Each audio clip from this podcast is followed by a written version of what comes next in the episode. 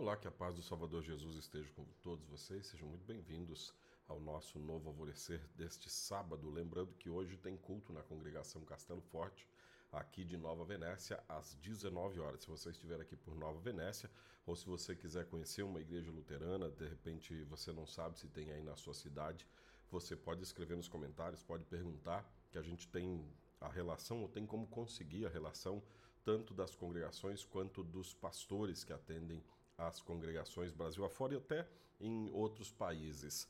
Então, se tiver por aqui, venha ao culto hoje à noite com a gente às sete da noite. Agora vamos ao nosso novo alvorecer para hoje.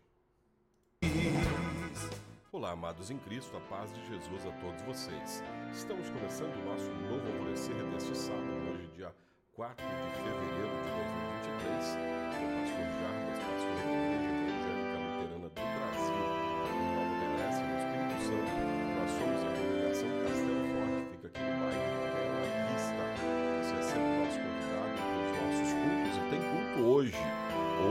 às 19 horas, nós temos o nosso culto aqui na congregação Castelo Forte. Você e sua família são nossos convidados. A verdadeira sabedoria. É incrível como temos acesso à informação hoje em dia. Cada novo dia, coisas novas são divulgadas. O mundo está repleto de conhecimento e fica cada vez mais fácil compartilhar descobertas e notícias. Fora as inteligências artificiais que inundaram a internet nos últimos dias.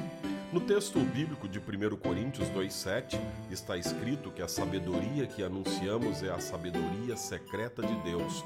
Ou seja, mesmo com a corrida científica e com toda a habilidade das pessoas em aprender, ainda assim existe uma sabedoria tão maravilhosa e verdadeira que leva o ser humano a conhecer o coração de Deus.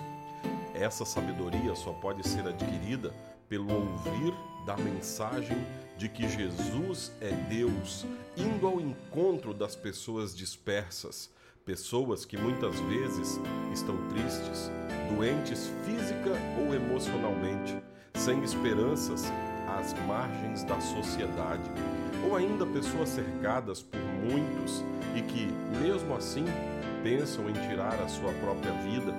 Se você se sente assim, ou se já se sentiu, lembre-se de que você não é a única pessoa. No mundo existem muitos outros que sofrem assim como você está sofrendo ou que já passaram por isso.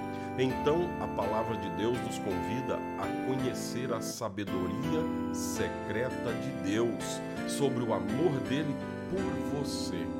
Ouça o que Jesus tem a dizer para você lendo a palavra de Deus, indo aos cultos.